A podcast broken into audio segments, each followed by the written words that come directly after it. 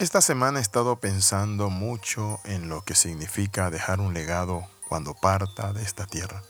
Yo quisiera muchas veces ser recordado especialmente por mi esposa, mis hijos, pero también por los hijos de mis hijos. Y cuando pienso en ese legado, me ayuda a elegir cómo vivir y trabajar hoy.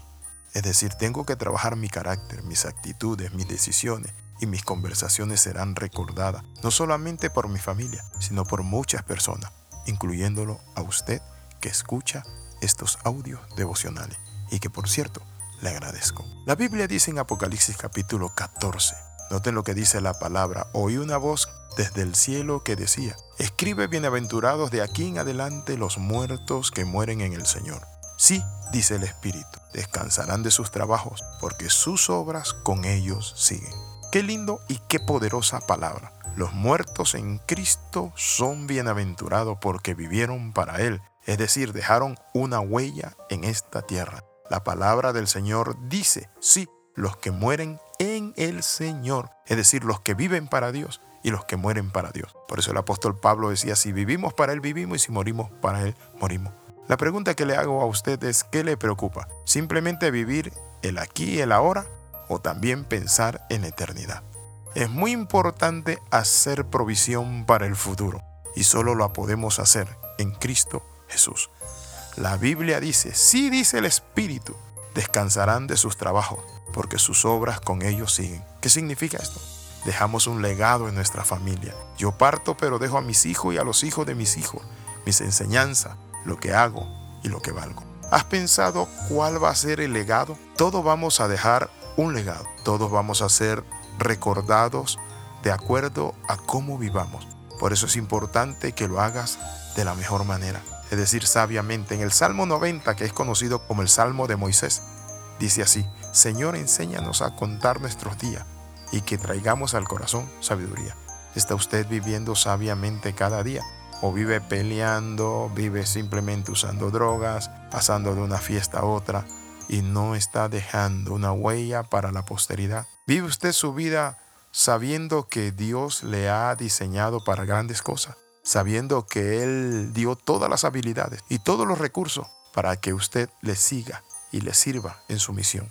Dios no le dio la vida para que la consuma usted simplemente en acciones vanas. Dios no nos dio el oxígeno que hay en la tierra para que simplemente respiremos, sino para que produzcamos, crezcamos, se ensanche usted. Levántese donde está y vea que su vida tiene un propósito eterno. Quizás muchas veces no logramos y alcanzamos lo que deseamos, pero Dios no te trajo aquí para que vuelvas atrás, para que estés quejándote de la circunstancia. Dios tampoco te trajo para que te consumieses en lo temporal. Él te hizo para la eternidad. Por eso es hermoso entender esto, lo que dice Eclesiastés capítulo 3 versículo 11. Todo lo hizo hermoso en su tiempo y ha puesto eternidad en el corazón del hombre. Usted tiene eternidad en su corazón. Es decir, uno no se acaba con la muerte. La muerte es el inicio de una mejor vida. Por eso Jesús nos los enseña con el grano de trigo, que si no cae a tierra y muere, no lleva fruto. Nosotros entonces tenemos que entender que alguien dijo acerca del legado que la vida es una carrera de relevo, donde tú realizas la carrera con un bastón, es decir, con un testigo con un testigo en la mano y al aproximarse al siguiente corredor. Pero solo los hombres sabios logran enquistarse en la historia y hacer cosas grandes. Piense en grande, actúe en grande. Mientras usted respira, hay aliento en usted. Haga cosas maravillosas y gloriosas. Has fracasado, levántate del fracaso. Vives una vida aburrida, sin sentido y sin significado. Conéctate con la vida que es en Cristo Jesús. ¿Qué legado quieres dejar en tu casa, en el trabajo, en tu comunidad, en tu país, en tu iglesia, en todas las naciones. El legado es lo que hará que te sientas realizado. El tener una visión conectada a la eternidad que Dios ha puesto en tu corazón.